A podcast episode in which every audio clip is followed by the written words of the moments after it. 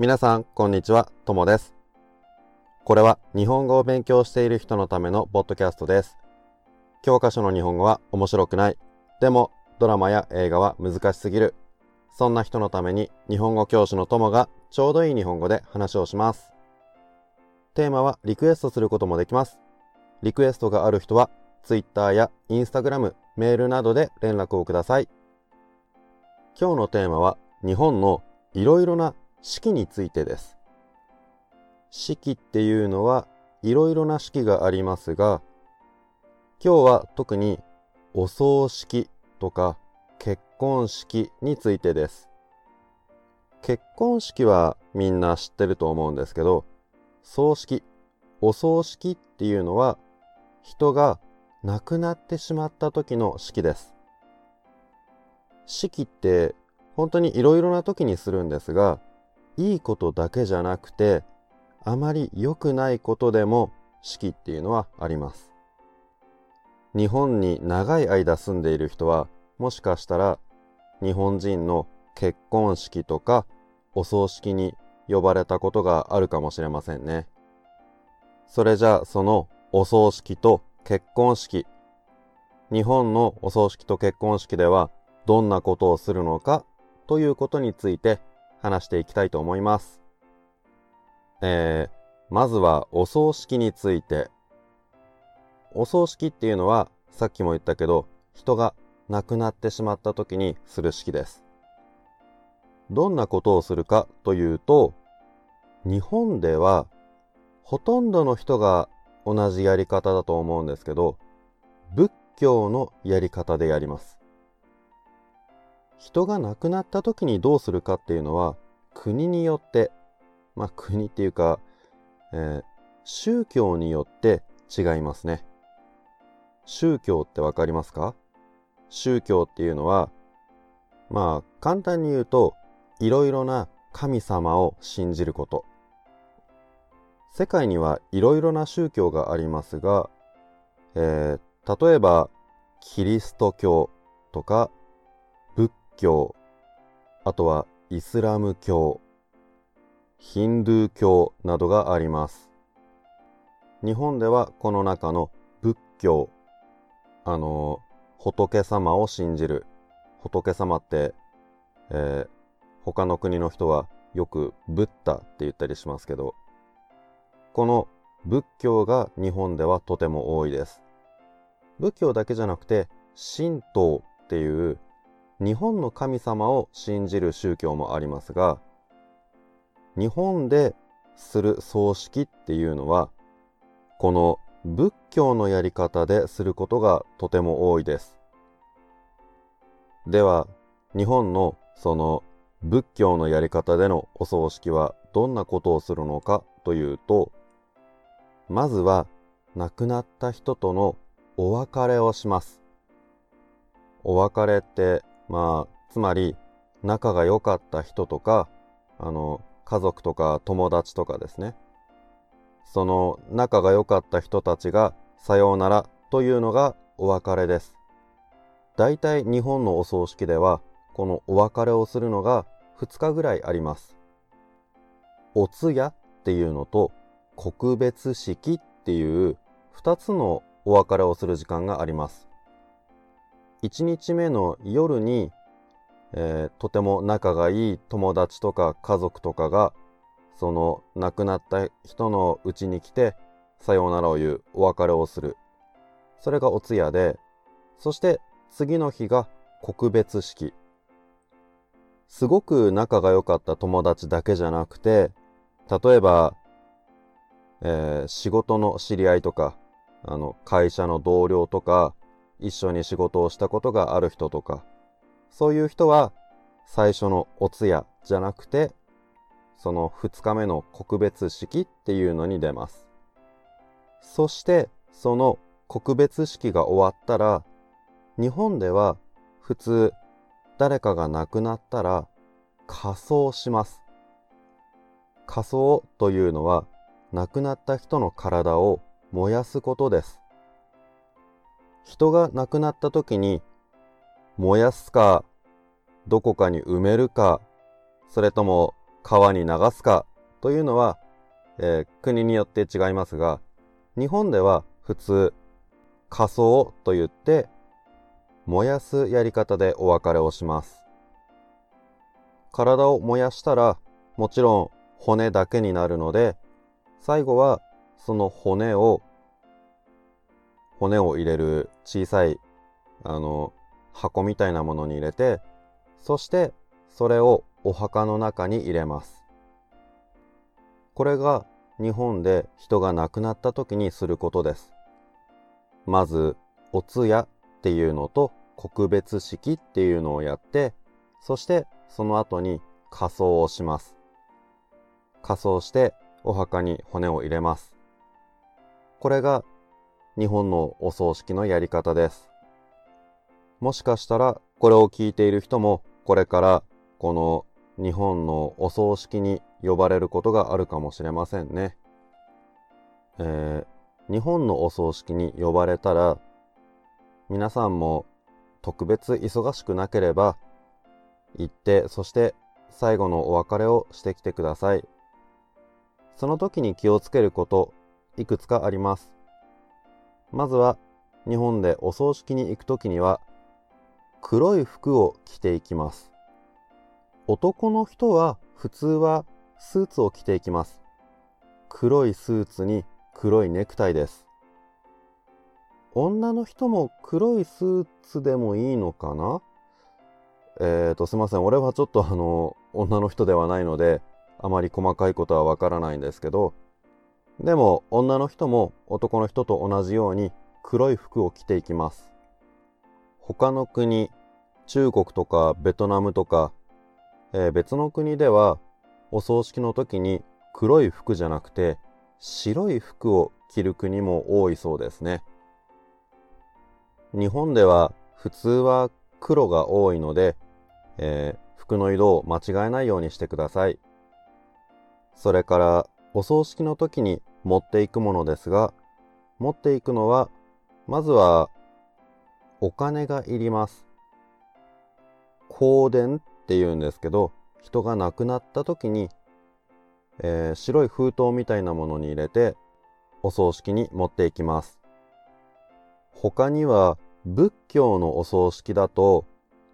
お別れを言う時にみんなでお祈りをするんですがそのお祈りの時に数珠っていう、えー、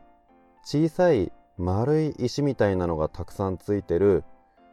なんて言えばいいかなこうアクセサリーのブレスレットみたいなものあれを持っていきますこれがお葬式の時に持っていくものとか気をつけることですね。えー、服の色は国によって結構違うので、日本では黒だっていうのを覚えておくといいですね。それから次は結婚式について。結婚式も結構国によってやり方が違いますね。国によって結婚式のやり方もする場所も全然違う、いろいろあると思うんですが、日本でのやり方を紹介したいと思います。ただ、日本でのやり方を紹介するって言っても、日本でのやり方もいろいろあります。これもやっぱり宗教によってやり方が全然違います。宗教ってさっき言った仏教とかキリスト教とか、あとは日本の仏教の神道とかです。ただ、いろいろあるけど、俺の周りでは、えー、ウェディングドレスを着て、あの、白いドレスを着て、そして男の人はタキシードを着る、キリスト教のやり方で結婚式をする人がとても多いです。じゃあ結婚式はどんなことをするのかっていうと、まずは結婚式、教会とかチャペルとかに行って、そこで結婚する男の人と女の人が二人で一緒に神様にこれから結婚して二人でずっと一緒に生きていきますっていう約束をします。こういう神様に何か絶対に守りますっていうふうに約束するのを誓うと言います。神様に結婚する二人の永遠の愛を誓います。そしてその結婚式が終わってから今度は披露宴っていうのをやります。披露宴っていうのはあの結婚する二人が結婚式に来てくれたお客様に幸せな姿を見せたりとか、あとは、えー、結婚するまで育ててくれた、いろいろなことをしてくれた家族とか親戚とか、あとは、あの、お世話になった会社の人とか、学校の先生とか、いろいろな人にその幸せな姿を見せるというのが披露宴です。結婚式も披露宴も何人来るかどのくらい広いところでお客さんを何人呼ぶかっていうのは人によって全然違います。友達とか会社の人は全然呼ばないで家族だけで小さいところでやる人もいるしすっごいたくさんの友達とかあの仕事で付き合いのある人とかいろんな人を呼んで全部で100人とか200人とかそのぐらいたくさんの人で広いところで結婚式とか披露宴をする人もいます。あとはこの披露宴って、まあつまり簡単に言うとパーティーなんですけど、パーティーだからどこでやってもいいんですよ。だから、あの、普通はパーティーっていうと、ちょっと広いレストランとかホテルとかそういうところでやるんですけど、全然そうじゃなくて、例えば、結婚する男の人も女の人も、どちらもキャンプが好きだったら、山の中でキャンプをしながら、その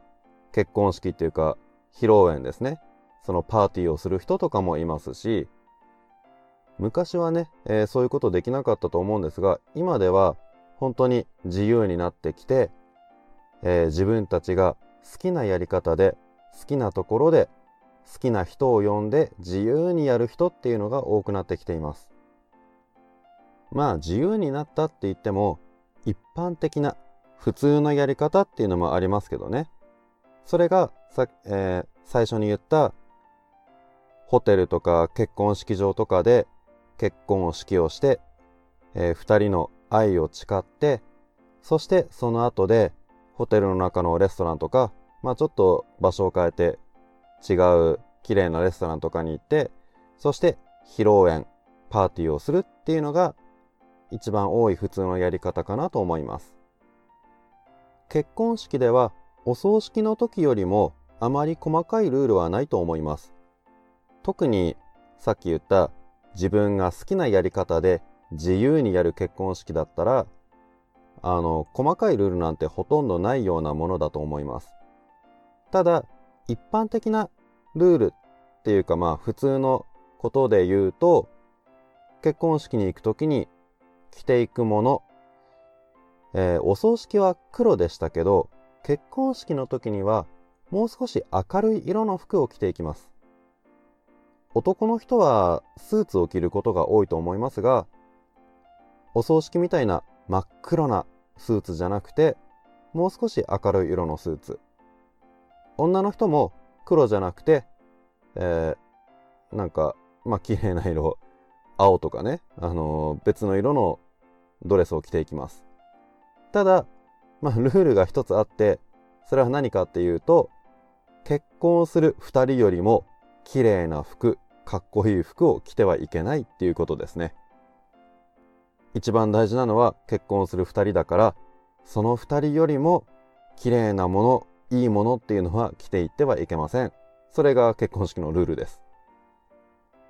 持っていくものは、やっぱり結婚式でもお金は持っていきます。お祝いのお金です。いくら持っていくかっていうのは、その結婚する人と自分の関係によって変わります。とても仲がいい友達とか、あとは大事な家族だったらお祝いのお金は多くなりますし、あの、ちょっと遠い友達、あんまりね、えー、付き合いが長くないとか、普段そんなにあまりたくさん話さないとか、そういう人だったらお祝いに持っていくお金もあまり多くありません。ちなみに結婚式もあの日本の神道のやり方教会じゃなくて神社とかでやるやり方っていうのもありますがちょっとねあの俺の周りではそれをやる人が全然いなかったのでそのその結婚式をどうやってやるかっていうのはあの俺もあまり詳しく説明できないのですみません。今日は、えー、そっちのお話はしないでおきます。気になる人はあのインターネットで Google さんに聞いてみてください。はいじゃあこんなのが日本のお葬式と結婚式についてのお話です。どんなことをするかっていう話ですね。日本に住んでいる人はもしかしたらこれから日本人のお葬式と結婚式に呼ばれることがあるかもしれません。その時は、あの、俺の話だけじゃあまり細かいことはわからないと思うので、もう少し詳しいことを本で読んだりとか、インターネットで調べたりとかして、えー、しっかり準備をしていってください。あんまり役に立たないポッドキャストですみません。お葬式とか結婚式っていうのは本当にもう国によってやり方が全然違うと思います。皆さんの国の独特なやり方、他の国とは全然違うやり方などがあったら、ぜひ教えてください。他にもこのポッドキャストの意見とか感想があれば、えー、お気軽にご連絡をください。Twitter、インスタ、メール、何でも大丈夫です。皆さんからのメッセージでこのポッドキャストがどんどん良くなります。ぜひお願いします。それじゃあ今日はこの辺で終わりにしましょう。皆さんさようなら。